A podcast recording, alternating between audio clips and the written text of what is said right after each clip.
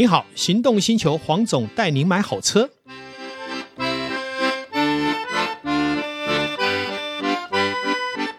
我是黄总，大家好。我们今天要来谈一些我们生活上的幸福事。今天非常高兴，邀请了创造我一部分幸福环境的一位这个经营者，而且是一位美女哦。她是我最信赖的手工鞋定制的专家。好，那它的品牌非常的棒。稍后呢，呃，我来介绍我们这个手工鞋定制品牌，呃，最这个知名的，在台湾目前也应该是首屈一指的。好，那呃，美女经营者叫肉。好，那我们欢迎。欢迎肉，大家好，大家好，谢谢黄总。啊、呃，我也姓黄哦，嗯、然后大家可以叫我 Zoe。我们的呃品牌其实，在台湾的时间不久，但是嗯、呃，我想我们等一下大家一起来聊聊哈，一双好的鞋子对我们生活的一些影响，这样，那很谢谢来黄总这边给我们一个机会，这样子。啊、我们常常说富过三代懂吃穿哈，以前呢，一双鞋就是让你能走路嘛。对不对？那我们要求的不多，渐渐的呢，大家对审美的观念提高了，希望一个漂亮的鞋、好看的鞋，好像男生可能就是要有型有款。可是呢，最大的困扰还在于说，买回来以后发现脚跟他提出抗议，你这么漂亮的鞋子穿起来十分钟就想脱掉。我还记得啊，有一些主持人啊，一下节目马上换鞋子，换成球鞋。好，这个我常常看到。那自从认识 Zoe，然后他的鞋子我也实际穿了以后，我才深深感受到，我必须花一点时间来推荐这么一个优秀的产品。好，那我们知道，其实 Zoe 他之前呢是在这个品牌鞋。这样的一个行业里面，经过二十年的历练，嗯，对，好，而且最令我惊讶的是，嗯、他当年最多的时候是整合了千万双哦，各位不是十万，不是百万，是千万双的品牌鞋。那我很好奇，是什么样的一个集团可以让你拥有这么大的资源跟这个机会？好，嗯，首先，刚刚黄总有透露了二十年后，所以大概知道我也不是太年轻了哦。那其实我觉得人生很多的事情都是因缘际会之下。我在二十年前的时候，一个很偶然的机会进到台湾一个大型的鞋厂。嗯那嗯，他们所嗯，这就是我们典型台湾所谓的 OEM 的鞋厂，嗯、有制作的技术非常非常的好，哦，然后服务的都是国外的一线品牌。我第一个嗯。接触到的品牌就是 Ralph Lauren。嗯，那嗯，在那个一个完全是菜鸟鞋业界菜鸟的过程当中，因为接触这个品牌，我跟他们的设计师合作，然后跟技工厂的技术人员，然后知道他们所对于试穿、对于材料、对于等等的一个要求之后，它变成了我的一个最最标准的一个基本功夫。嗯哼。那在这个鞋厂待了六年之后呢，当然我所接触的品牌各式各样的，但基本上它都是皮鞋为主的。我们在英文里面我们叫 brown shoes，就是、哦、那 white shoes 就是就是白色的运动鞋。嗯、那嗯，在那个地方学了几年之后呢，又有一个很好的机会，那是所谓的运动鞋的鞋厂。这个鞋厂员工大概有四万多个人哦，是全世界最大 Skechers 的代工厂。嗯，那。运动鞋的领域就完全又不一样了，它重视的是功能性哦，然后它的一些呃，跟跟我们在讲皮鞋的时候，它比较像是嗯定制服，它比较重视它的剪裁、它的纸板、它的线条、皮料的用料。嗯、那运动鞋的话，因为它有分脚踏车鞋啦、足球鞋啦、慢跑鞋，所以它的功能性就非常的重要。那这几年下来呢，就给了我很多不同的一个训练，所以在也是一个很偶然的机会之下，美商他就请我去担任他们鞋部的，嗯，嗯，算是 sourcing 的头。嗯哼。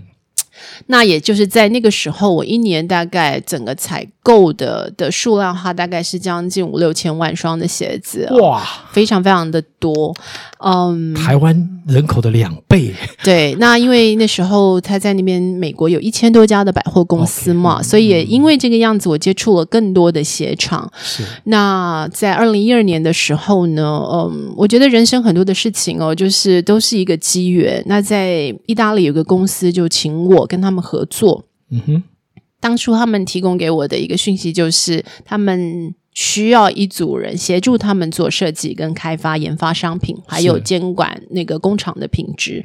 那他们认为，全世界除了意大利人以外，最会做鞋子的就是台湾。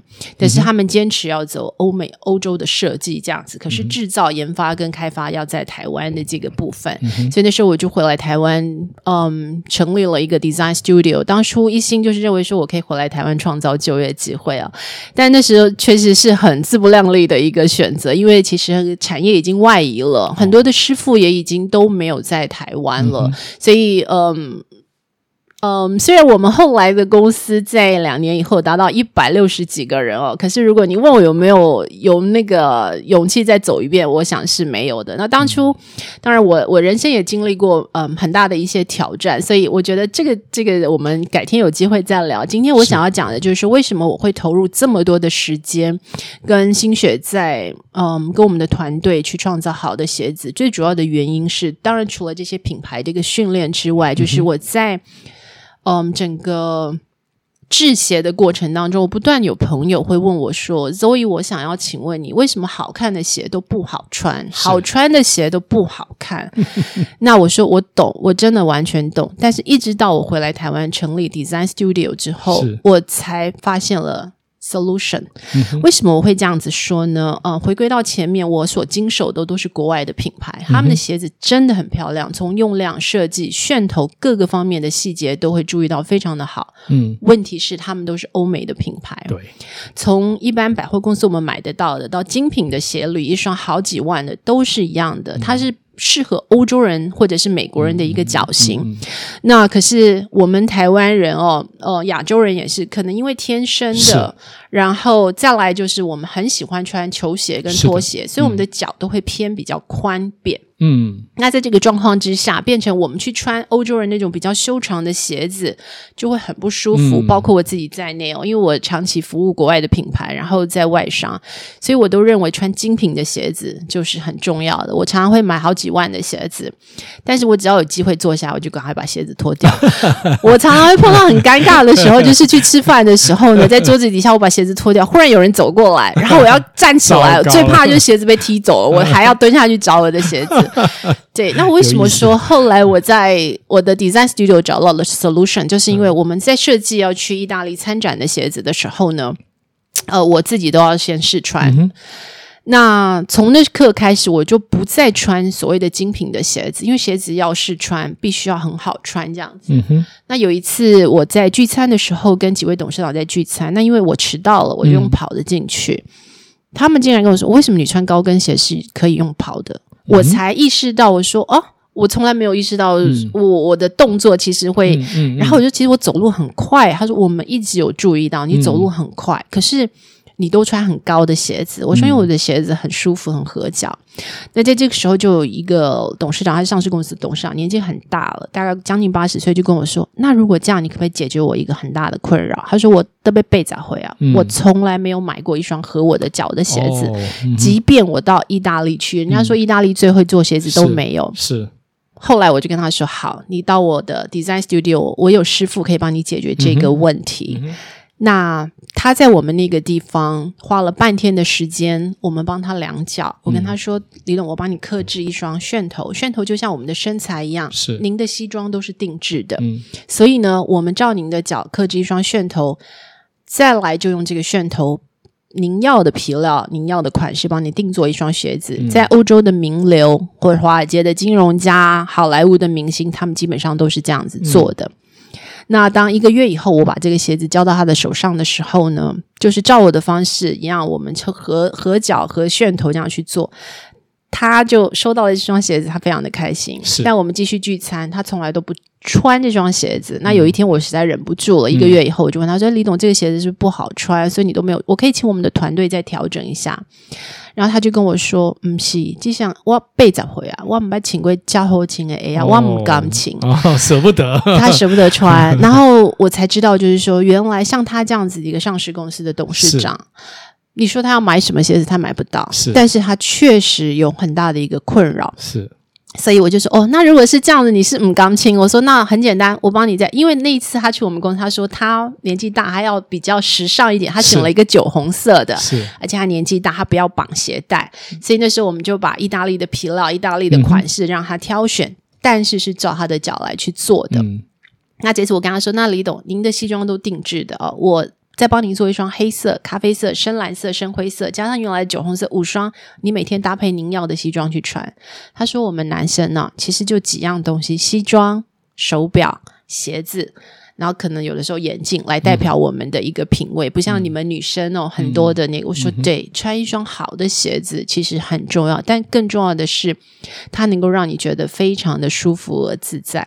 但是李董，我们没有品牌哦，我们还是在帮欧洲做设计。嗯、他那时候讲了一句话让我很感动，他说：“你知道吗？品牌是来自于品质跟品味。我穿上你的鞋子，让我觉得我自己的生活品质整个都提升了。”然后我觉得我自己很帅，很有品味，因为我们的鞋子都是欧美的设计，品牌其实是在这里，我不需要 LV 两个字写在身上，告诉别人我的身价。嗯、对，那他这样让我就是让我会觉得说非常的感动，然后他就接着他就跟我说，我周遭非常多的朋友都买不到好穿的鞋子，所以你应该要出来做这件事情，也就是这样子的一个机缘。在二零一二年，我们成立 Design Studio 的六第六年之后，我们决定。